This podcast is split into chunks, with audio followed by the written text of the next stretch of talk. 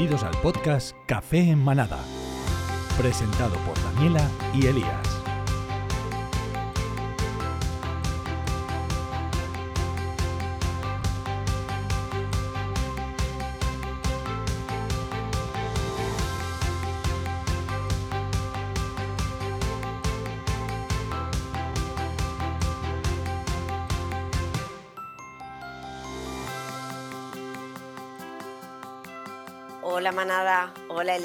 Bienvenidos un día más y gracias por estar ahí.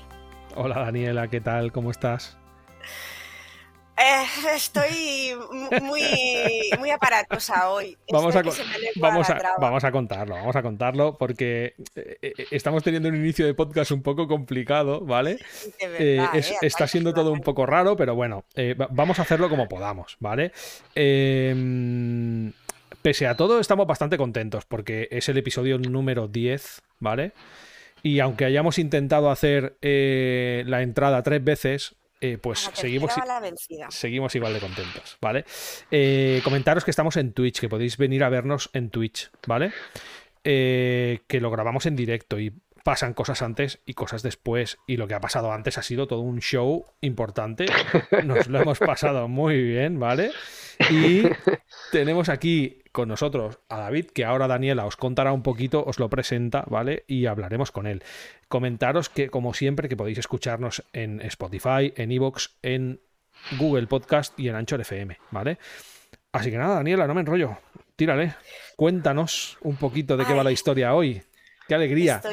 Sí, es que yo estoy, normalmente el viernes ya estoy contenta y pletórica, pero es que hoy, mira, voy a decir, me llena de orgullo y satisfacción, de verdad, presentaros eh, a David, eh, fundador, presidente, de todas las cosas que se puedan llegar a hacer en una asociación, él lo hace, eh, de Beers Friends.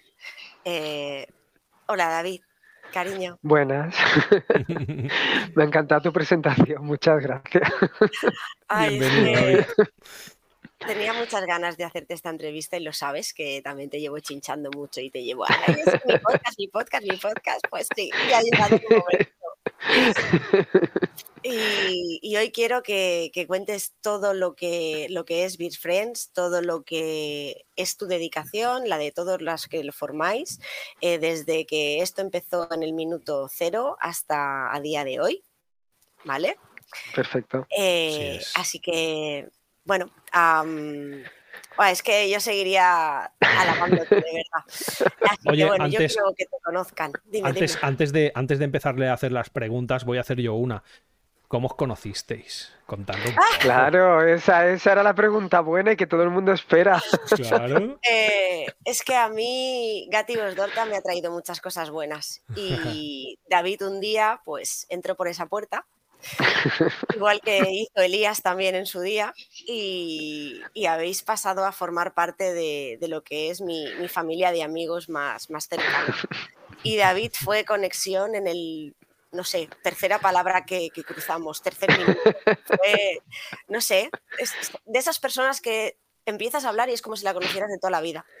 Y con él me pasó y empezó a contarme que él tenía, pues eso, su, asociación de pájaros y, que vivía en el barrio y, me dijo, oye, pues es que me iría bien que fuera esto un, punto de, encuentro o algún sitio donde la gente pudiera dejarnos sus donativos, ¿te parece bien? Y yo, a mí, yo encantada, claro que sí, lo que tú necesites, mm, solo quieres eso, necesitas algún rincón para que puedas hacer, no sé, eh, que me dejen algún pájaro porque tú no puedas, lo que necesites, cuenta conmigo.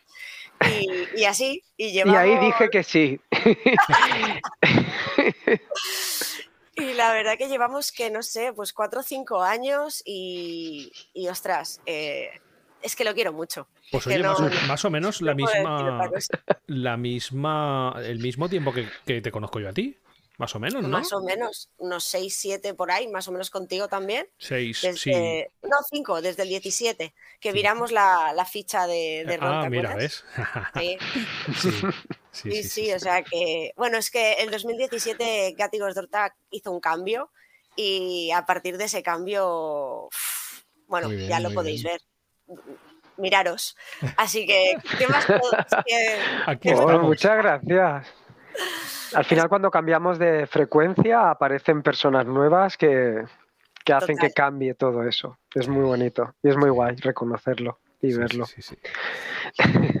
Bueno, pues vamos a comenzar a preguntar cositas, ¿no? Porque creemos que puede ser bastante interesante. A mí la verdad es que cuando, cuando al final dijimos de, de, que íbamos a hacer esto, eh, eh, me surgían preguntas así, pa, pa, pa, pa, todo el rato, ¿sabes? Sin parar. Digo, vamos a afinar un poco y vamos a intentar... Podemos estar horas. Compilar aquí un poco porque... No, pero es verdad. La, verdad es que una asociación siempre te te esperas pues que sea de perret para ayudar a los perros, para ayudar a los gatos, o, para las personas, para los niños, para. Pero, hostia, hay asociaciones para todo. Y, está muy guay que haya una asociación que se dedique a, salvar aves. Está pues muy guay. Está muy, muy guay. Entonces, un poco eh, eh, eh, con esto, encajando con esto, la primera pregunta que se nos vino a la cabeza a Daniela y a mí es que cuando empezó el proyecto, cómo surgió la idea. ¿Vale? Que nos contéis un poquito. Pues sí, claro, hay que tirar mucho para atrás y siempre que me hacen esta pregunta es un poco difícil porque creo que al final ha sido algo como que ha estado siempre, ¿no? Eh, que siempre ha ido conmigo y al final sí se empezó a formar, pero no sabría poner una fecha. Yo siempre pongo la fecha de cuando eh, vine a Barcelona para poder montar lo que era el proyecto de Best Friend y venir aquí fue para mí el detonante de pues ya dar el primer paso, hacerlo, a darle un formato legal, eh, registrarnos, empezar con los terrenos para poder albergar más aves en el centro. Entonces yo siempre digo que fue, empezó en el, en el 2016, que es cuando llegamos aquí a Barcelona pero realmente para mí, a lo personal, siempre es como difícil ponerle una fecha, porque desde siempre ha estado conmigo, desde que era un niño han estado los pájaros a, a mi lado. El mundo de las aves, cuando decías eh, más, pues, ¿por qué no una protectora de perros? O, o, no sé, que es como más convencional. Al final, yo creo que todas las personas está viendo como una, un cambio colectivo en el que nos estamos empezando a preocupar de, de más cosas, de, de, entre nosotros, del medio ambiente, de, y claro, todo va evolucionando y al final, a día de hoy, yo por ejemplo, lo digo, con el mundo de las aves, antes era raro, pero ahora eh, el teléfono, por ejemplo, hemos tenido que hacer eso porque no iba a parar de sonar y no iba a parar de sonar con personas que habían encontrado aves. ¿Eso qué quiere decir? Hay gente que antes vería un animal y ni lo recogería y ahora la gente está conectada ¿no? con, cualquier cosa que le pasa, con intentar ayudar, ver cuál es la solución y, y ¿por qué no? Eh, una protectora de aves. Entonces eso fue algo que me planteé hace muchos años porque yo trabajaba en una protectora de perros. De hecho, fíjate cómo es la vida. Decías, ¿por qué no de pájaros? Pues yo estaba en una protectora de perros. Em, era voluntario, pero acabé trabajando allí, fui encargado del centro seis años y me dedicaba a la protección de los, de los perros, de los canes. Es una protectora que está en Vinaroz, ya le hago promo. Se llama el CAU de Vinaroz y rescatan muchísimos perritos allí. Y estuve seis años allí, em, mi vida la involucré en el mundo de la protección de los canes, pero al final ah, también me di cuenta que había como muchas carencias, muchas problemáticas en cuanto a todos los animales. Pero con las aves yo siempre había tenido algo desde pequeñito, algo muy, muy especial. Y, al final, pues mira, eh, dije, pues cuando conocí el mundo de las protectoras y estuve ahí, pensé, pues falta esto, pues porque no, conocías tú tampoco ninguna, porque igual que te buscaste una protectora de perros para poder trabajar y, formarte y hacer algo que te gustaba de animales, no había alguna, ya que el pájaro era lo que te, te gustaba por ahí cerca de donde tú vivías. En aquel entonces piensa que todo esto ha cambiado mucho. Eh, hace 20 años no, no había protectoras, eh, además que no había ni la conciencia con los animales ni siquiera que hay ahora. Ha cambiado todo, tanto ahora sí que hay más protectoras de aves, muchísimas más. Antes realmente solo había centros de recuperación. En los centros de recuperación de fauna, uh, tú llevabas los animales, pero claro, los animales no protegidos, los exóticos, los cinegéticos, hay muchas especies que allí se sacrificaban, no se gestionaban por el hecho de no estar protegidos. Entonces no había protectoras como tal que protegieran a esas especies simplemente pues porque tenía valor su vida y había que también protegerlas. No. Entonces, ahora sí. No. Pero ha sido por el cambio de conciencia. Por ejemplo, los santuarios de otros tipos de animales eh, tampoco había. Habían protectoras de perros, de gatos y alguna ONG extranjera que, que, recogía animales, pues a lo mejor cites, tipo animales de circo y tal, pero ahora hay muchísimos santuarios y centros de rescate y protectoras. Y ha sido gracias al cambio social que ha habido en cuanto a la protección animal. Es brutal. Yo creo, creo que, que, nos ha contestado a la segunda pregunta. Totalmente. Esta explicación. He pasado. Porque sí, porque Daniela tenía la segunda pregunta ahí que era que por qué aves y no perros o gatos. Y resulta que no solo han sido aves, sino que han sido perros, gatos y muchas otras cosas, pero al final te decidiste por, por las aves justo por lo que decías, porque han estado ahí toda fue circunstancial, y os explico, porque cuando apareció Vers, eh, Vers era porque eran más, se rescataban más aves que otros tipos de animales, pero rescatábamos de todo. La problemática viene de que las aves tienen mucho más problemas que cualquier otra especie animal. Por ejemplo, los perros sufren pues, por la caza, por el abandono del mascotismo, por diferentes motivos, pero muy concretos. los animales de industria cárnica sufren por la ganadería, pero no sufren por, por otros tipos de motivos. Las aves sí, las aves em, se explotan a nivel de industria, a nivel de caza, a, nivel de mascotismo, a nivel de incluso em, exposición a través de, pues, ¿quién no ha visto un show con loros pedaleando, por ejemplo? O, incluso en las peleas, que la gente piensa en las peleas siempre en los perros, pero es que hay más eh, peleas de gallos en nuestro país que peleas de perros. Es algo mucho, más practicado. Entonces, al final las aves se explotan de tantas maneras como especies hay. Y el problema es que hay muchas especies de aves. Entonces, como que cada especie tiene su problemática y entonces hay un montón de problemáticas por las que no hay solución a nivel administrativo, ni a no ser que sea un halcón peregrino protegido. Y ahí es donde reside el problema con estos animales.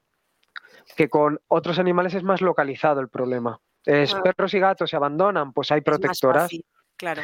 Em, hay animales que mm, de explotación, pues hay santuarios, pero al final las aves es que es todo. A nosotros nos llega un animal disparado, o nos llega un animal caído del nido, o nos llega un animal abandonado, o un animal decomisado, o es como toda la variedad. Jolín, es lo que te iba a decir, digo, yo sé de casos de decomisos, pero eh, es que también, bueno, vamos a entrar un poquito eh, a desarrollar todo esto, ¿vale? De, cuando tú llegas a Barcelona, ahí es cuando crees que empieza a tomar forma, ¿no? Que dices, no, no, yo he venido aquí, quiero hacer esto, un proyecto personal, pero ese proyecto personal eh, se une a otra persona que yo sé que es muy importante también, tanto para ti como para la asociación, que, ahora mismo está trabajando para la asociación, pero, pero vamos, que, ese es Joe, ¿verdad? Sí. Y con él esto ya empieza a tomar un poquito más de Beats Friends Asociación como, como tal. Cuenta, cuenta. Sí, al año de llegar y empezar a, mm, trabajar todo el tema burocrático de papeles, de ciertos contactos y todo lo que hacía falta, sí, para que cogiera forma el proyecto, aparece Joe, que es una persona que Además, curiosamente, nosotros los dos nos dedicamos al mundo animal, no independientemente desde el proteccionismo, sino a nivel profesional. Y coincidimos en, bueno, en, un, en, unas oposiciones de un puesto de trabajo concreto y ahí nos conocimos. Y ha sido el bastón que ha sostenido muchísimas, muchísimas veces el proyecto.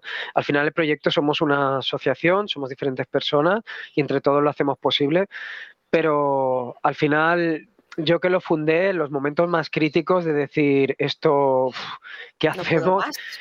Sí, al final está ahí esa persona que te dice, no, hay que seguir adelante, hay que seguir luchando. Por supuesto hay más gente, pero es que ha sido, yo creo que sin ese bastón esto no hubiese tirado adelante, porque han sido muchos obstáculos, muchísimos y muy duros. Es que aparte una persona sola no puede llevar a cabo todo lo que, lo que tiene que hacer, más una, una entidad, porque eh, esto pasó en el 2016, que empezasteis, que creasteis, que fundasteis, hicisteis todo el tema de documentos, está presentado, esto ya es real. Y, y claro, de ahí hasta a día de hoy, todo lo que habéis hecho, o sea, en plan, empezasteis con pues no sé, en, mm, una mm, mini jaula, de esa mini jaula habéis ido a unos terrenos, de esos terrenos ahora eh, empezasteis con una jaulita que, que la teníais, luego habéis ido formando más, todo eso, o sea, ¿qué ha pasado? Todo, cuéntanos. Pues, pues ha pasado un montón de trabajo, mucha lucha, pero sí, al final de algo que era una idea, el proteger a las aves, ha acabado siendo un centro que ahora mismo tiene a casi 300 animales a su cargo, con animales de, los, de todos los continentes del mundo, de más de 50 especies, y animales que han llegado destruidos y animales que, que bueno, muchos se recuperan y se vuelven a liberar y otros no se pueden liberar porque son irrecuperables o exóticos, pero uh, tienen una vida con más dignidad. Tenemos animales de circo, animales de, de comiso muchísimo, eh, de maltrato, de abandono eh, y al final estos animales los ves eh, que recuperan su luz. Sobre todo lo, lo más bonito es la parte que tenemos de recuperación de fauna salvaje, porque las aves salvajes que puedes volver a liberar creo que ya es el objetivo más bonito que pueda alcanzar esta sociedad y ha sido todo pues a costa de mucho trabajo, de ir pasito a pasito y pasamos de yo operar en todo lo que derivaba mi protectora a un jardín particular a, a un centro, a un núcleo donde pues eso, hay muchísima inversión de trabajo, de dinero, de, de instalaciones que se han tenido que terminar. Y ahora estamos, pues, eh, que la idea es en un plazo de un par de años, que es lo que nos queda de contrato en el terreno que estamos, trasladarnos con todos los animales a un centro propio para poder hacer instalaciones mucho mejores. Porque claro, como decía Daniela, empezamos con jaulita, acabamos haciendo jaulones, de ahí a aviarios, de aviarios, instalaciones enormes que tienen, mirad, para que os hagáis una idea, nosotros ahora en el terreno donde estamos, eh, estamos allí 24 horas con los animales, vamos haciendo turnos. Y nosotros estamos en una caravana para poder hacer turnos para estar con ellos. Pero ellos, ellos tienen habitaciones de obra con dormitorios interiores, con luz, con agua, con sus cortinas correderas por la noche para que no pasen frío, con vistas al bosque. Y hemos luchado mucho para que los animales estén así y ahora queremos que estén mejor y queremos hacer eh, instalaciones donde podamos acoger a más. Aún así, este año hemos cerrado el año con 570 entradas de animales, de las cuales Sí, es que aún cada año van subiendo los números y realmente es impresionante porque una entidad que no tiene ningún tipo de, convenio con ayuntamientos o, o, claro, al final es muy difícil tirar adelante. Y son números que gracias eh, no solo a los voluntarios que formamos el proyecto, sino también a los padrinos que hay detrás. Que, y es un poco de lo que os hablaba del cambio de conciencia. Em, antes la gente no lo hacía y ahora la gente colabora, simpatiza con el proyecto, al punto de que cuando coge un animal se quiere responsabilizar y hace posible que podamos salvar estos números. Y yo desde aquí les doy las gracias a esta gente, porque si no, es lo que te iba a decir, perdona que te corte David. Eh, o sea, es de agradecer que cuando alguien rescata a un animal, sea el animal que sea, lo haga responsablemente, que realmente lo derive a un sitio, eh, se preocupe y si hay que hacer algún donativo por lo que sea, eh, que se haga, porque eso es el rescatar un animal responsablemente, no el hecho únicamente a lo mejor de coger y decir, ah, pues mira, en este caso es una paloma, ¿no?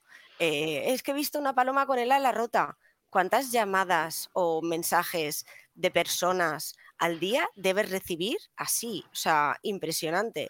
¿Y qué haces? Sí, muchísimos. ¿Qué haces? O sea, vas, rescatas ese animal, eh, no, les tienes que, de, que, derivar o hacer otras cosas porque ya no te da ni, tiempo a ti ni de mm. gestionarlo, de, de, todo, porque lo que decíamos, una, sociedad, una asociación, perdón, que no, no, no es nada eh, con un capital para poder hacer esas cosas. Al fin y al cabo son voluntarios que se mueven, que aparte de sus vidas personales y sus trabajos, eh, pues están ahí haciendo de voluntarios. Vosotros eh, estáis haciendo de voluntarios y aparte también tenéis vuestros trabajos para poder sobrevivir porque es una asociación sin ánimo de lucro, la cual no tiene un beneficio que digas es que tengo que pagar a un trabajador para que pueda cuidar de eso.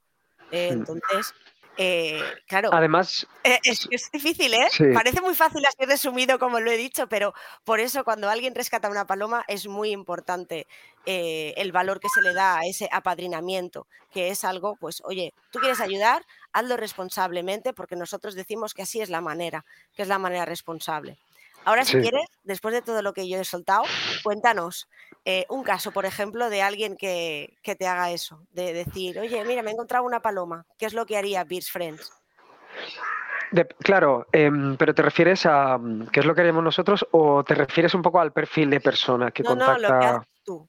Cuando alguien te nosotros, y, claro, cuando nos contactan, lo primero que hacemos es que nos manden una foto para identificarle el ave y se la identificamos de inmediato, lo antes posible, contestamos cada máximo 24 horas porque recibimos muchísimas llamadas y WhatsApp y lo que hacemos es identificar el animal, le decimos qué especie es, si es una especie protegida, como la administración sí que los protege, los mandamos al centro de fauna y si no es una especie protegida, ¿qué tiene que hacer? Que el protocolo es, lo primero de todo es, le mandamos un protocolo para que sepa pues cómo lo tiene que poner, que es en una cajita, con buenos agujeros de ventilación, cómo lo tiene que hidratar, con, eh, de manera que no le haga daño al animal, en fin, que lo estabilice.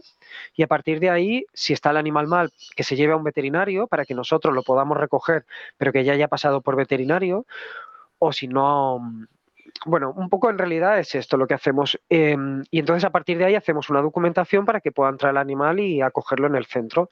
Al final pedimos que la gente colabore y porque es que si no, realmente la gente lo que no, no es consciente es que, por ejemplo, un centro de estas características tiene unos gastos que son increíbles mensualmente.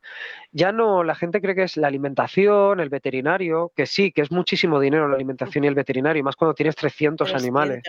Pero es que no piensan que hace falta tener un seguro, que hace falta tener em, un abogado, que hace falta que hay que pagar cada mes, que hay que pagar a un gestor cada mes, que hay que pagar luz, que hay que pagar agua, que hay que pagar instalaciones, gasolina, en fin, hay un montón de cosas y al final es súper duro poder mantener el centro y, y eso sin tener trabajadores, que que los, bueno, realmente si tiene trabajadores, pero al final esos trabajadores son voluntarios, no están cobrando, entonces... Es voluntariado, exacto. Claro, al final, solo en mensajes eh, tenemos una media de unos 120, 130 WhatsApp diarios de solicitudes de entradas de animales.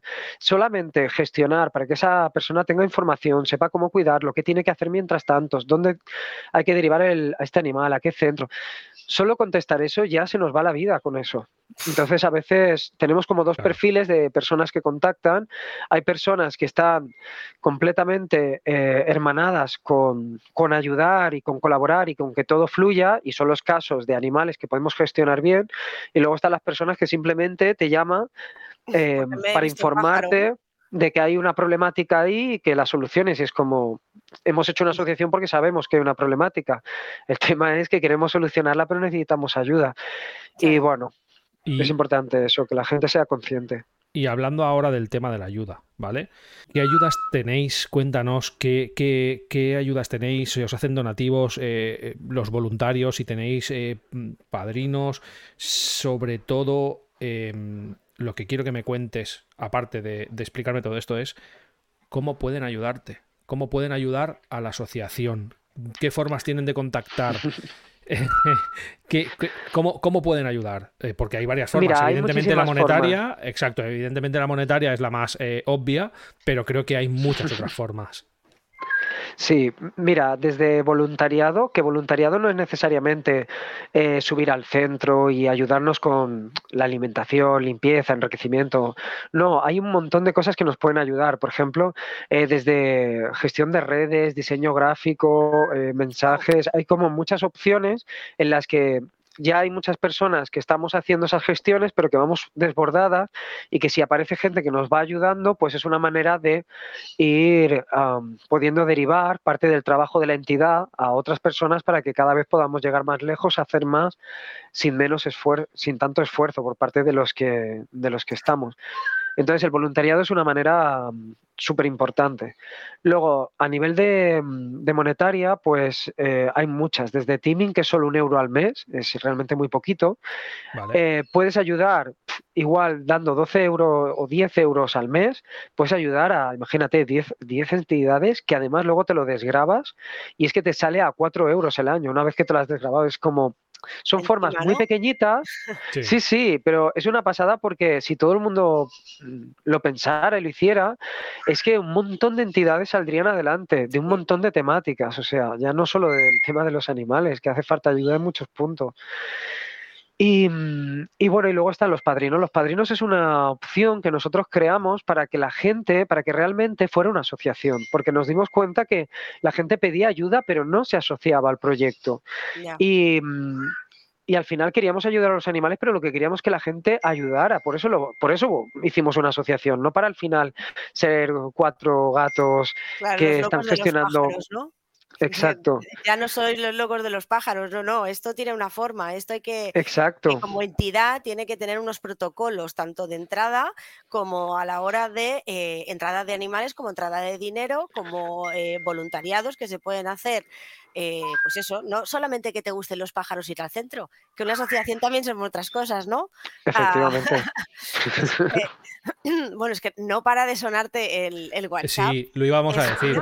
Pasada. No. no, no, te preocupes, ¿eh? O sea, de verdad, que no te lo digo como alguna queja. No, lo vamos a dejar. No, sí como constancia. no suena el mío, ¿eh? No suena el mío porque el mío lo tengo silenciado para que no suene. Porque ese entonces ya no. Está sonando el otro. O sea, imagínate. Pero lo vamos a dejar para que quede constancia de, que es real la cantidad de, de, trabajo que tenéis. Y eso que. Eh, eh, mal dicho, no se le puede llamar trabajo, pero sí que lo es. Es un trabajo 24 horas. Eh, claro, es, un trabajazo. Es un trabajazo enorme. Sí. Enorme. Sí, sí. Sí, porque mira, me estaba ocurriendo yo ahora, ¿verdad que también das clases de ornitología? Claro, al final haces de todo para sacar adelante el proyecto y los animales. Nosotros hacemos cursos, por ejemplo, de ornitología para recaudar fondos, pero es que desde cursos, eventos, ferias, hacemos muchísimas cosas que es para la recaudación y al final es, nosotros ya bastante trabajo tenemos con rehabilitar, cuidar y atender las 300 aves del centro para poderlas soltar, cada una donde le... Claro, es súper complicado, tienes que gestionarlo todo y al final es, mirar, solo secretaria, BIS tiene dos, em, voluntarias evidentemente, como todos, pero que van súper saturadas. O sea, una lleva el correo y otra lleva todos los papeles y temas burocráticos, que son Melanie Monse, que son fantásticas, que sin ellas no, no daríamos abasto para nada. Y, y, luego, por ejemplo, todo el tema de gestión de móvil son cuatro o cinco horas diarias las que y no te lo terminas, simplemente lo dejas ya para el día siguiente. Entonces, al final es una locura. Es suerte que hay voluntarios para cada cosa, porque si no, tenemos mm, tres o cuatro voluntarios que solamente se dedican a recoger animales una vez a la semana, en hacer la ruta con sus coches, con su gasolina, imaginaros, para traer a los animalitos. De, de donde sea y llevarlos a sí. Claro, los animales antes de entrar tienen que pasar por veterinario, deben ser desparasitados, tienen que tener un informe veterinario, tener la documentación hecha y una vez que está todo ese proceso hecho, un día a la semana hay que recoger a esos animales. Entonces, eh, tenemos un grupo en donde hay diferentes voluntarios que se van con su coche, con su gasolina y hacen la recogida de cada animal, atienden a cada persona que, lo ha traído. Previamente, Monse ha hecho la documentación de todos los animales para que puedan entrar y luego, aparte de eso, luego hay pues un registro. Tienes que anillarlos, hacerles vídeos para mandarle a las familias que los han traído o los han rescatado, porque se han involucrado en el proceso también. Han estado una semana cuidando esos animales para que vengan al centro. Y imaginaros, luego llega, le ponen las anillas, hacen los vídeos y luego cuídalos, que cuídalos es cada uno es un mundo. O sea, allí tenemos desde yayitos, animales de, Tenemos un lorito ahora que tiene 72 años. Wow. Increíble. Eh, o, claro, no es lo mismo la gestión de cuidar animales salvajes que tienes que liberar que animales geriátricos, viejitos, que han venido de, situaciones muy complicadas, además muy inteligentes. Allí tenemos loros que, demostrado científicamente, los, por ejemplo, los yacos tienen la inteligencia de un niño de 5 años. O sea, estamos con animales que tienen la inteligencia como simios y delfines. Muy sensibles también y es todo un mundo realmente. ¿Qué pasa? Cuenta, todo el mundo. Cuenta, alguna historia de estas que estás diciendo, porfa. Va. Una, una, una que te guste. Escoge una que te guste y que, y que, tenga final feliz, por favor. Pues os voy a contar una. Vale. Pero una que no os esperáis. Os voy a contar la historia de Klaus. Oh. De un guacamayo que hay en el centro. Vale. Un guacamayo. Sí, Klaus em, es uno de los... Eh, ahora mismo en el centro hay 13 guacamayos viviendo y Klaus era un guacamayo que fue criado en un zoo que criaba y vendía guacamayos y otros loros para particulares y tal. Ese loro lo habían criado en Castellón. Eh, de Castellón había sido vendido en Madrid y de Madrid acabó en las Islas Canarias. ¿Qué dice? El animal llegó que se había automutilado todas las plumas y era un animal que tenía... Mm, Pobre. Unos 10 años, era bastante joven. Eh, ese animal, eh, cuando se arrancan las plumas, normalmente es porque cogen como depresión y se automutilan al final, porque no han estado en condiciones adecuadas. Em, mirando los papeles, haciendo seguimiento, resulta que venía de un zoo que era donde yo había trabajado muchos años atrás y donde yo dejé de estar justamente por, porque no me parecía bien pues cómo se gestionaba el tema de las aves allí. Y fijaos cómo es la vida que ese animal acabó en el santuario. Y es una historia que siempre yo la cuento eh, porque de él pude saber eh, de dónde, bueno, toda su trayectoria y es como un poco la historia de muchos de estos animales que al final, pues porque son bonitos, son exuberantes, se comercializan muchísimo y pues fijaos, al final eh, un montón de sitios que, que, acaban y mira, ¿quién ha venido por aquí? Ha venido yo. Hola. Qué bien, hola. Tenemos a la segunda pata de, de mis friends. Qué bien. Y había que saludar. Claro que sí. Ahora sí que os podéis relajar, que ya no va a haber ningún problema técnico, os lo garantizo. O sea, imposible, ya no. Yo, es de los míos.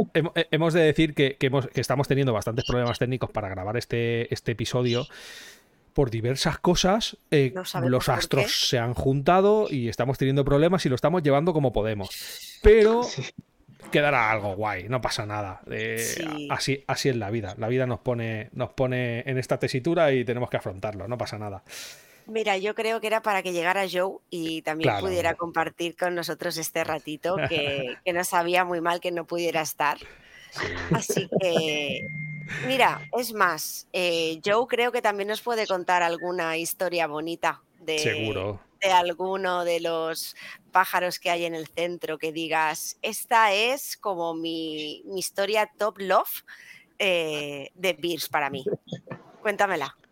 Bueno, he estado, escuchando todo el rato, por eso he venido rápidamente. Estaba desde otro lado escaneando y escaneando hojas y tal. Yo os he escuchado y digo, vengo corriendo a ver si lo puedo solucionar. Papeleos. Nada, tranquilo.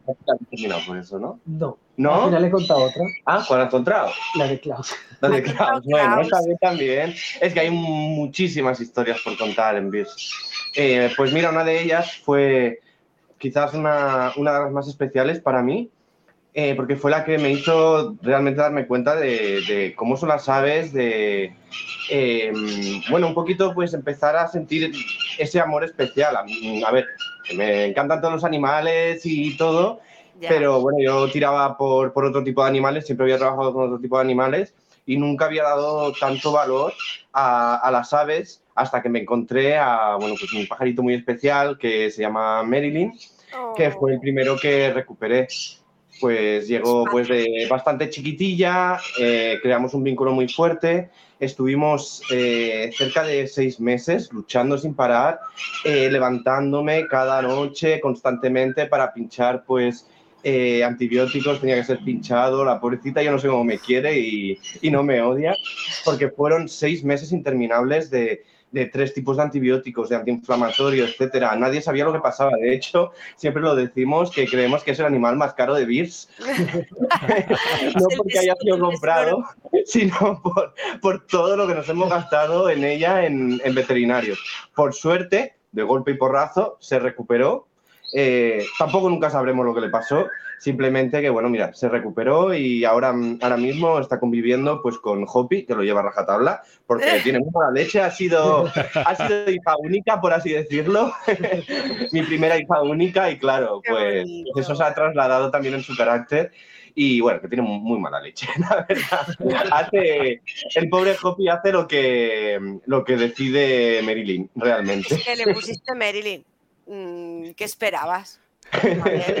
claro, tiene que ser una mujer guerrera, que menos. y lo es, lo es, porque luchó, luchó incansablemente por vivir. O sea, se notaba que quería vivir eh, otro, otro animal o otro ser humano seguramente en esas circunstancias hubiese desistido, pero ella no, ella no desistió y gracias a esa fuerza que tuvo, pues ahora continúa entre nosotros, feliz, contenta, con sus gritos de la mañana, sus gritos de la tarde, sus picotazos a su pareja cuando decide que, lo que hace la pareja no es correcto, que está todo. Yo creo que el vínculo que a ti te hizo pegar esa chispa por los pájaros, a ella también creo que le tiró para arriba y dijo, yo me voy a perder esto, no, no, no, y, yo me quedo aquí con, con este humano que me está tratando tan bien y está tan preocupado y sigo adelante. ¿Y cuántos años ya lleva contigo Marilyn? Pues fue la primera, sí que debe llevar eso unos cinco años. ¿Ya? La segunda pata de Bill. Qué bonito. ¿Has visto? Jolín. Qué guay. Vamos a, mm, vamos a avanzar un poco y ya os, ya os comento que es una pregunta con dos partes, que la primera parte la voy a hacer yo, la segunda parte la va a hacer Daniela, básicamente porque yo no me la he apuntado y tengo la memoria de, ¿De, un pez, ¿vale? De un pez, pero de, eh, la mitad de un pez, o sea, de segundo y medio, ¿vale? Y eso es mentira. Ya algún día contaré. la memoria a corto plazo. La memoria a corto plazo yo la tengo muy mal. O sea, no sé, es una de mis peores eh, eh, eh, es uno de mis defectos, ¿vale? La memoria de los, mis muchos defectos, la memoria a corto plazo es una de ellas, ¿vale? Entonces, la primera parte es ¿por, qué habéis ¿por, qué habéis decidido hacer, y esto antes David casi lo desvela, ¿vale? Em, ¿Por qué habéis decidido hacer un centro de recuperación de aves? Y si hay, también si hay alguno más en España, ¿vale? Y la siguiente parte de la pregunta la hace Daniela. Bueno, pues al final sí, un poco casi lo desvelo antes. Al final era porque había muchísimas problemáticas en cuanto al mundo de las aves y queríamos darle una solución de alguna manera o intentar ayudar en que tuvieran menos problemáticas estos animales, pero al final era por eso básicamente. Nosotros hay como especies que ingresan más en el centro y otras que menos y es todo circunstancial de las circunstancias actuales. O sea, nosotros realmente no hemos elegido las especies que, llegan y es un poco por eso. Por las leyes, ¿no? ¿Te refieres? Bueno, por todo en realidad, porque claro, son tantas cosas desde... Claro, hay muchísimas especies que ni siquiera las podemos admitir porque la ley no nos lo permite y al final solo está permitido que la sacrifiquen en centros de fauna. Entonces, imaginaros, es que es, es, muy complejo. Entonces, bueno. A ver, espera, espera, espera, espera. Ya, es que... Te has pasado así, ¿sabes? Pero, o sea... Pasa por eh, encima, pero cuéntalo bien, sí, sí. Sí, o sea, a ver, simplemente no, no entres en materia, pero es el hecho de...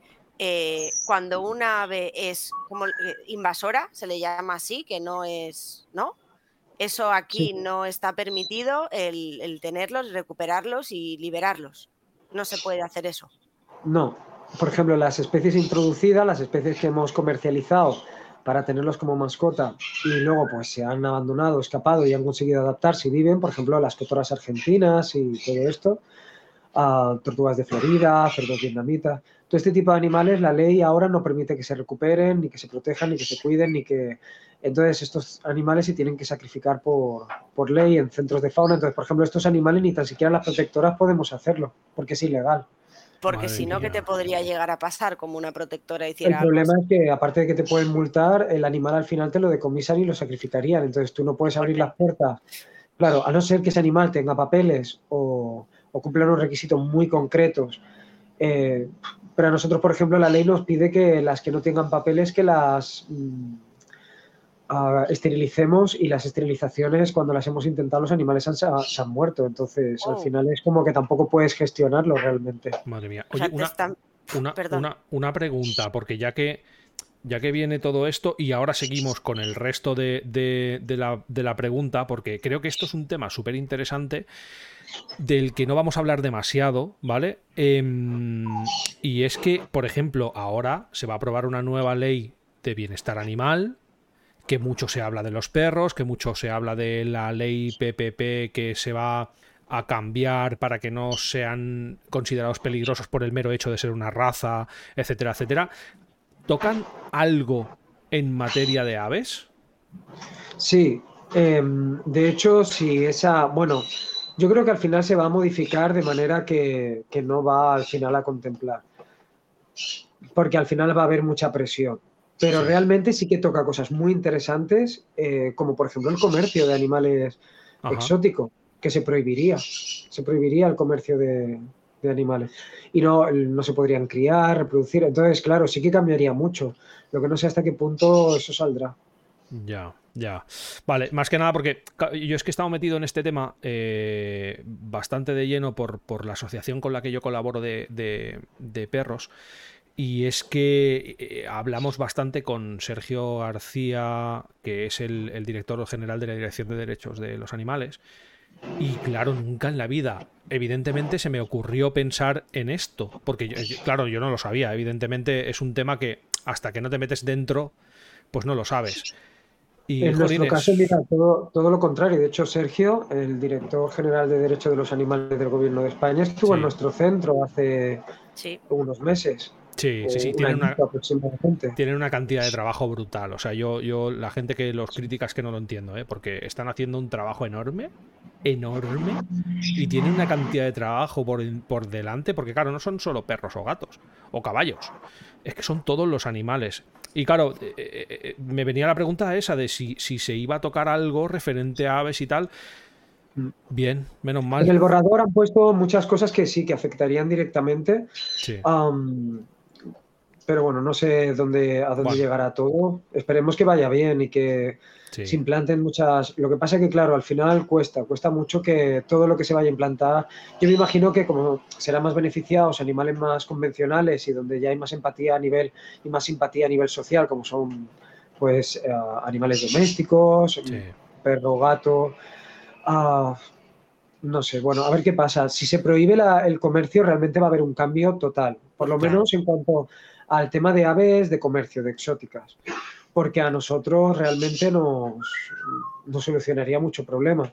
A nivel de animales de fauna salvaje es diferente, ya es otra, otro tema. Pero también os digo que, por ejemplo, esto al final se va a cambiar para, para algunos animales, porque, por ejemplo, la ley de derechos de animales no se podrá cambiar para animales de consumo, entonces al final es pasará pues eso, que se mejorarán para algunos animales, pero esto es positivo porque luego todo va en rueda. Claro, claro. Bueno, esperemos que vaya todo bien. Sí, esperemos que vaya todo lo mejor posible. Vale, em, bueno, eh, eh, eh, falta saber si, si tú tienes conocimiento de si hay otro centro de recuperación de aves en España como, la, vuestra, porque, porque que, bueno, queremos saber si, si desde, porque vosotros estáis ubicados aquí en, en Cataluña y queremos saber si hay algo más fuera de, fuera de Cataluña. Centros como BIRS que acojan a todo tipo de especies no protegidas, especies exóticas, eh, aves de granja, perdón. Eh, no tengo constancia que haya. Ahora, pero por suerte, hay muchas protectoras ya especializadas en, a lo mejor en aves exóticas o en columbiformes, pero ya más concretas por especies. Y centros de recuperación para especies protegidas, eso sí hay en todas las comunidades autónomas.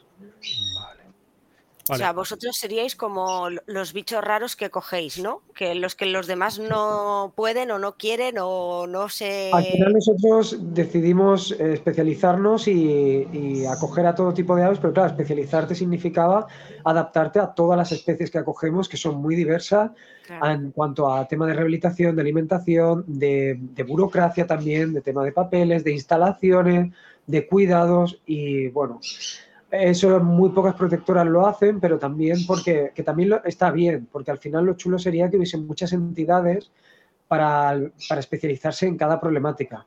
El problema es que no hay suficientes entidades y bueno, nosotros fuimos al principio y acogimos a todas las aves, pero lo chulo sería que con el tiempo empiecen a haber un montón de protectoras especializadas de aves, de cada especie, sí. Y pasará también, ya pasa con otros tipos de animales.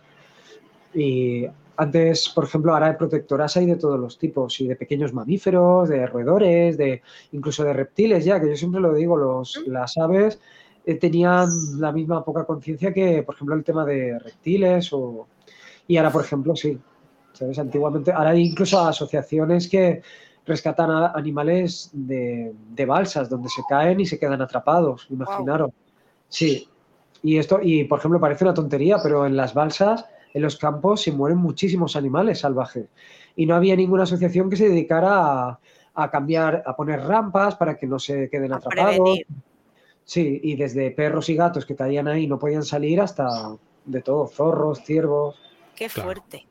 Sí. Y claro, es que, a ver, yo pensando en que vosotros hacéis lo que a lo mejor mm, antes nadie había llegado a pensar, eh, a mí se me ocurre algo que hacen en muchos sitios y a lo mejor por mi parte creo que no es muy ético personalmente.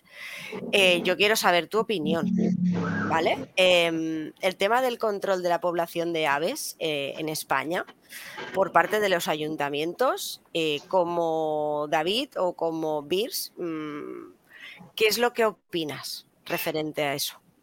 En la mayoría de sitios se hace muy mal porque no hay un, un control ético. Al final es un control de, letal, de no responsabilizarse. Traemos cotorras, las vendemos, cobramos impuestos en las importaciones para sacar dinero.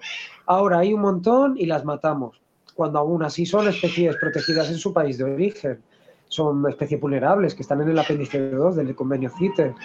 O, por ejemplo, yo qué sé, las palomas. Las palomas la gente ni siquiera es consciente porque están en las calles. No son animales salvajes. Las palomas que veis en las ciudades, si vais a un bosque no las veréis. Veréis torcaces, veréis otro tipo de columbiformes, pero estos animales están ahí porque las criábamos pues, por ámbitos deportivos, de mensajería o simplemente de alimentación. Y cuando se dejaron de tener estos palomares, lo que se decía antiguamente palomares, mm. los animales se quedaron ahí, se quedaron cerca del hombre y es como que hubiese pasado si no hubiese protectoras que recogen los perros. Estaría todo lleno, pues como hace 50 años, de perros, de gatitos pariendo por ahí, sarnosos, en mal estado. Pues es lo que pasa con las palomas, que los ayuntamientos no se responsabilizan de las problemáticas que la administración permite, como el importar animales exóticos o, el, o la gestión ética. Y luego hay problemáticas que al final, con dinero público, se gestiona a través de matar a estos animales que eso ni beneficia en cuanto a educación ambiental, ni en cuanto a proteccionismo animal, ni tampoco en conservación. Porque, por ejemplo, las eh, cotorras, por ejemplo, ahora en Madrid se las están cargando. Eh, dos millones y medio de euros de dinero público han invertido para sacrificarlas. y sin embargo, esos animales, sus nidos permiten que críen animales autóctonos o son recursos alimenticios para fauna salvaje. Por ejemplo, aquí en Barcelona, el halcón peregrino eh, se alimenta muchísimo de cotorra. De hecho, las palomas, como os decía, no son animales eh, salvajes, suelen estar con muchos problemas de salud y cuando los halcones los comen, los pollos cogen tricomonas, o sea que al final es un problema todo esto que no esté gestionado. Que las palomas no estén sanas, porque... Eh, entonces, claro, al final lo que falta es responsabilidad por parte de la administración y de los ayuntamientos. Y, te pregunto esto y vamos a hacer una pregunta especial, ¿vale? Que se nos ha olvidado hacer antes. Em, ¿Hay alguna manera... Eh, bueno, sí que la hay. Explícanos alguna manera ética para tratar ese problema. Bueno, al final eh, los ayuntamientos o la administración hacen lo que la sociedad quiere y al final es pues eh, pedir, o sea, pedir que no se hagan las cosas como se hacen, porque al final todos son intereses económicos y políticos, pero al final es más político. Porque si hay un interés que le hay algo que le interesa a la sociedad, se hace.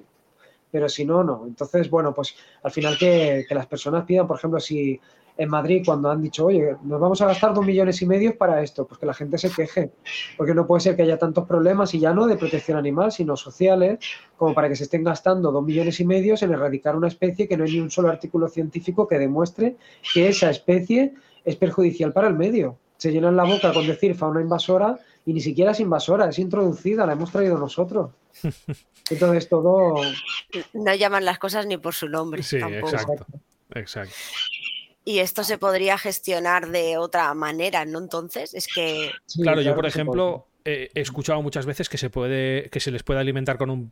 con un pienso o con un alimento que los que, esterilice para que no tengan cría. No sé. Por ejemplo, con las columbiformes sí que se hace. Con las palomas, con las cotorras hay que estudiar si eso es posible porque tienen unos hábitos alimenticios diferentes. De hecho, la mayoría, si vais por los parques, veréis que están en los céspedes porque lo que comen es sobre todo brotes de césped y raíz. Entonces les tira semilla y no, normalmente no les gusta.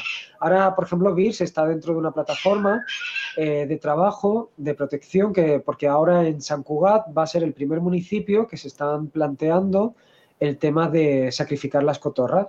Entonces hay un grupo de trabajo donde estamos diferentes entidades que estamos eh, hablando con ellos para hacer opciones alternativas y controles éticos y no que se empiecen a sacrificar estos animales como se está haciendo en otras comunidades autónomas.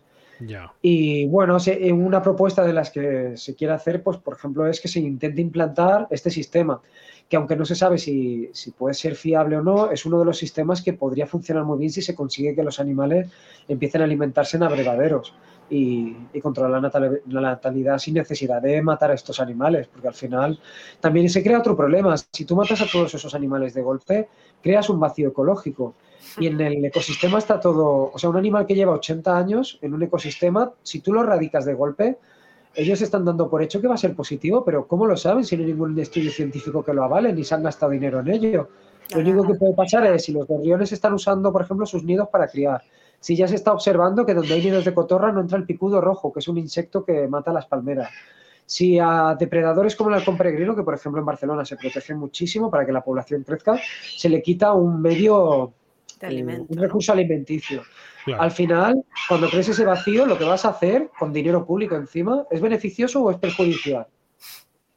Claro. Es que Uf, madre mía, qué difícil. Vale, bueno, vamos a, vamos a cambiar de tercio un poco y voy a explicar que eh, nosotros tenemos un grupo de Telegram al que invitamos a todo el mundo a que se una, ¿vale? Que, siempre dejamos el link en el chat de Twitch cuando emitimos y que está en nuestras redes sociales.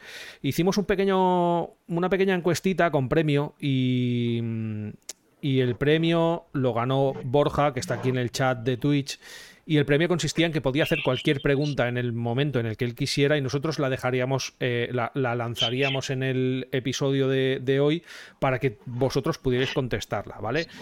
Tenemos esa pregunta y te la voy a leer tal cual me la ha escrito en el chat, ¿vale?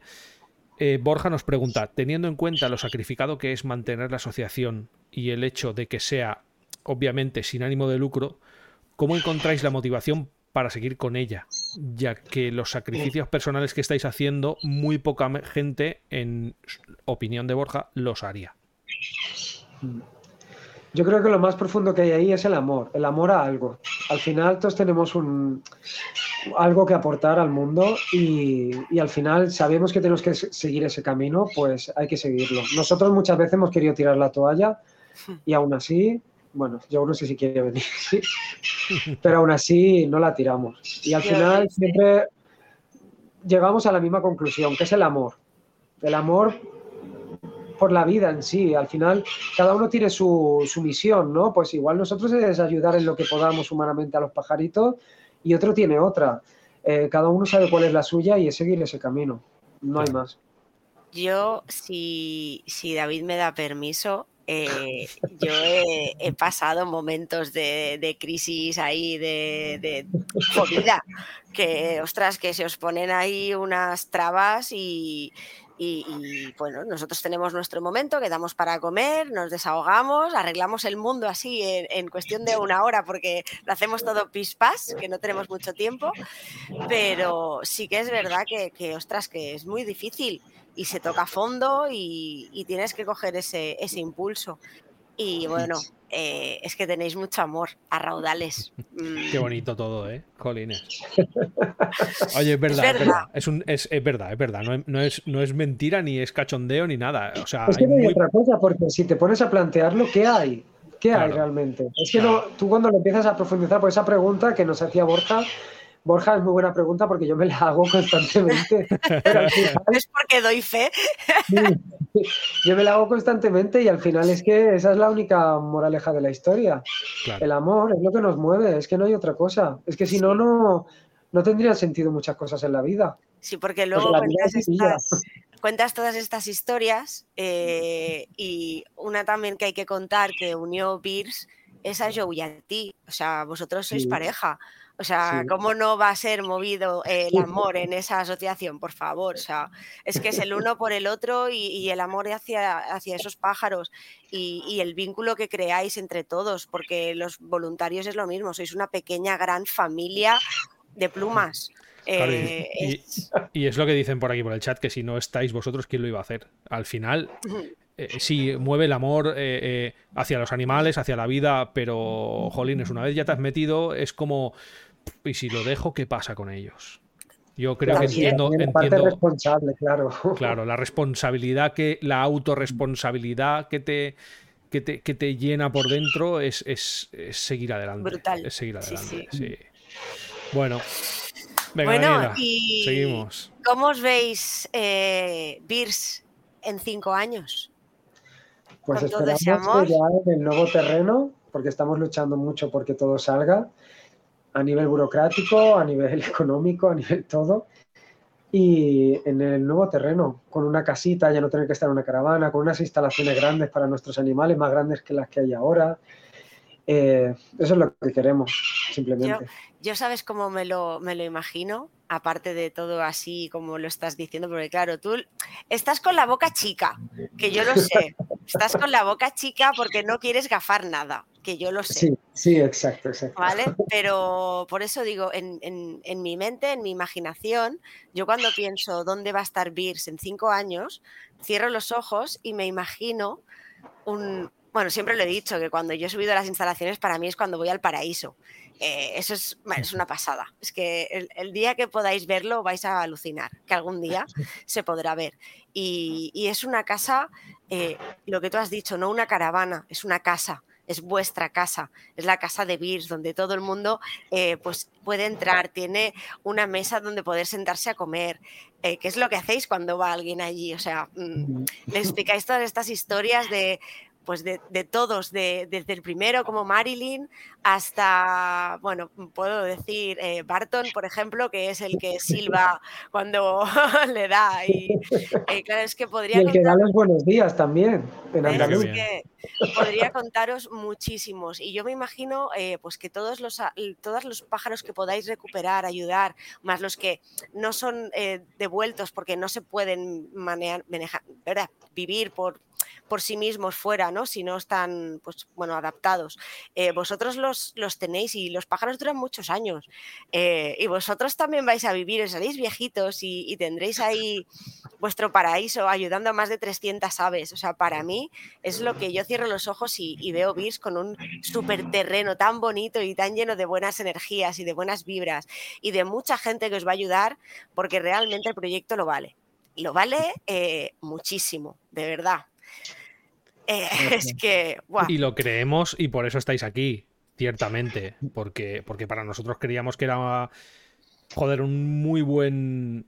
Un muy buen episodio número 10. Hacerlo, hacerlo con, una entidad de este tipo y, y, que es que no hay otra. Que es que no hay otra. Que sí, que hay muchas entidades que, que cada vez se, se especializan más en diferentes tipos de, animales y tal, pero bueno, nosotros conocemos a Beer Friends, eh, yo conozco historias gracias a Daniela y, y, me gustó mucho todo lo que me contaba y dijimos, jolines, tenemos que hacer un episodio con ellos y, aquí estamos, aquí estamos. Bueno, y la última pregunta que tenemos, porque por aquí Daniela se ha emocionado un poco. Sí, Así que la voy a. Me emociono mucho. La voy a decir yo, ¿vale? Y, creo que es una pregunta que, viene un poco con trampa, que la hice yo además, ¿vale? Viene un poco con trampa porque, porque mm, joder, tiene mucha responsabilidad lo que voy a decir ahora. Eh, ¿Qué consejos le daríais a una persona que quiera adoptar un ave? Bueno, claro, es que para nosotros, uy, esa pregunta es complicada. Sí, lo sé. Mejor que te la haya hecho él. Lo que puedas, y si no puede, pues... Nosotros que conocemos profundamente las aves, no podemos mandar otro mensaje que son, no son animales para vivir en una casa. O sea, eh, cualquier animal tiene que ser libre, pero es que queda como muy típico, ¿no? Pero es que un ave que tiene alas, ¿cómo la vamos a recluir al final? Entonces, bueno, si es la ilusión de tu vida, tienes tiempo, le vas a dedicar atención, pues hay centros como el nuestro que tenemos, a veces estamos súper colapsados, sobre todo de especies que se comercializan mucho, y si tienes un sitio adecuado y la vas a cuidar bien, entonces ponte en contacto con una protectora y sobre todo, pues eso, que lo hagas de la manera más ética posible y, y ayudes a que realmente ese animal tenga un sitio. Pero es verdad que mm, pienso que si no tienes esa motivación de que eres un friki de los pájaros, un poco como nosotros, y los adoras, no, porque es un sacrificio enorme para que esos animales estén bien y al final eh, su sitio nunca va a ser estar en una casa. Los pájaros son para ser libres. Claro, De ahí, de ahí, de ahí venía mi pregunta. Yo, yo creo que, que, adoptar un ave, pues tiene que ser, pues eso, ¿no? Un ave que ya no se puede que ya no se puede liberar, que por, por diferentes motivos, por los que sea, por ejemplo, un, un, un yayete que, eh, que, que, esté en sus últimas en su última etapa de vida, que le podamos dar una buena calidad de vida, etcétera, etcétera. Pero claro, adoptar por adoptar un ave es lo que tú decías, que, que tienen alas. O sea, ¿cómo lo vas a encerrar? Sí, hay mucha gente que nos escribe y hay gente, hay historias muy bonitas, porque por ejemplo yo hace la semana pasada estuve hablando con una chica que quería adoptar un ave y tal, empecé a hablar con ella y ostras, al final tenía muy buen perfil, porque la verdad que tenía, bueno, por un, tenía una instalación súper grande y... Pero al final ella dijo, hablando con ella, se dio cuenta que no, que era algo que siempre le había hecho ilusión, que no era, que no era lo que quería. De hecho, ahora tenemos, dimos un diamante mandarín, que es un pajarito súper pequeño, es como un pulgar. Y era una chica que le entró por la ventana, lo tenía solito y vivía en su casa libre y era, bueno, pues eso son animales exóticos que no podemos liberar, que nos llegan muchos y le dimos una adopción. Pues esta chica ahora, por ejemplo, lo ha traído al centro a los dos, porque al final también se ha dado cuenta que dice, mira que los intento cuidar muy bien, dice, pero me sabe mal tenerlo en... Mira, ¿quién ha venido? Barton. Para los, que, para los que están escuchando el podcast y no están en Twitch, acaba de aparecer eh, en pantalla eh, volando por la casa eh, un pájaro que no sé qué es. Cuéntanos un poquito quién es. Bueno, él es Barton y si le damos unos segundos lo podrán oír. Buenos días. ¿Ves cómo silbate? Sube los ánimos. O sea, es que es entrar ahí y ala, autoestima para arriba. Pues Barton es un, mina del Himalaya. Es un, son unos estorninos de Asia que los traían antiguamente ah, porque tenían la habilidad de, hablar, de imitar la voz humana mucho mejor que un loro. Entonces se hicieron súper famosos en los 80 y 90 y los vendían como churros pues para que fueran grabadoras, para hacer la gracia. Y eran animales que antes eran muy, muy comunes de ver. Ahora ya no. Eh, pero, eh, ¿puedes enfocarlo un momentito? ¿Sigue ahí? Sí. ¿Veis el...? Bueno, los que nos están viendo, podéis apreciar el pico, ¿no? Rojo. O sea, eh, lo veis, tiene una cara preciosa, pero ese pico, si te pica, fa pupa, ¿eh? Sí, porque por ejemplo, Barton no le gustan las chicas y sobre todo rubias. Si son rubias, les ataca. Anda.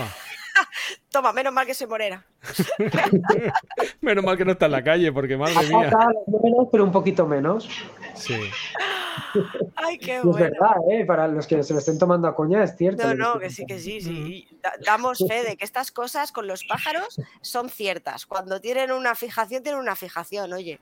Mira, Qué curioso. Oye, yo eh, quería proponer una cosa antes de finalizar, porque estamos ya acabando, ¿vale? Eh, quería proponer que, sin. ¿Vale? Me estoy poniendo la mano en la cabeza eh, haciendo el símbolo para no gafar nada. Em, cuando podamos. Volveremos a encontrarnos en el podcast y espero que sea cuando ya tendráis que, cuando ya tengáis el nuevo centro y nos contéis muchas cosas más. ¿Vale? Yo os lanzo la invitación ahí y, espero que, la aceptéis y que podamos volver a, estar aquí. Más tranquilos, espero, que en, este, que en esta emisión que ha pasado de todo. No podrá faltar para eso. Pero, pero bueno, ahí queda, ahí queda la invitación. Em, vamos a ir despidiendo ya. Solo decir que ha sido un auténtico placer eh, conoceros, porque yo personalmente no os conocía. Eh, y sobre todo que, nos hayáis explicado cómo es eh, una asociación como la vuestra, con sus peculiaridades, porque mm, es lo que decíamos, ¿no? Que no todos los días tenemos la posibilidad de conocer a, una entidad dedicada al rescate de aves. Yo no, yo no conozco a ninguna otra entidad. Y, y bueno, y, y, nada más. Muchas gracias por, por haber venido, ¿vale? Y sobre todo al resto de gente que nos está escuchando deciros que, que, seáis responsables con las decisiones que tomáis, porque haceros cargo de un animal durante su vida, mm, pues tenemos que ofrecerle el mejor bienestar posible. El animal no, no escoge estar con nosotros. Y en el caso de las aves, además, es lo que comentábamos, ¿no? Que, que no siempre es posible una adopción, que es un tema mucho más complejo que como adoptar a un perro o un gato, un animal doméstico. Tiene muchas peculiaridades. Así que nada, reitero, mil gracias por haber estado aquí porque me ha parecido súper interesante. Pese a todos los problemillas que hemos tenido, creo que lo hemos disfrutado un montón. Sí, muchísimas gracias a vosotros. Bueno, cariñete, yo de verdad, un placer. Ahora no te vayas, eh, quedaros ahí, ¿vale? Por favor. Eso es. Yo voy a despedir el, capítulo de hoy diciendo que, como siempre, es un placer. Gracias por estar ahí a todos. Y, por favor, investigar un poquito en la web de Beers Friends. Es muy importante, por favor, para mí, para este proyecto. Eh, el, de verdad, apoyar a este, a este equipo, por favor. Os dejaremos, os dejaremos en la descripción del podcast para que quede ahí ya para siempre los links para que podáis eh, conocer a la asociación, ¿vale? Perfecto. Pues muchísimas gracias y hasta la próxima, manada. Hasta la próxima.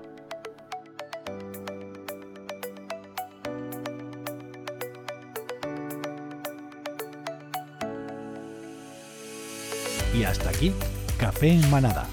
Síguenos en nuestras redes sociales y tweets para estar al día de nuevos episodios o directos.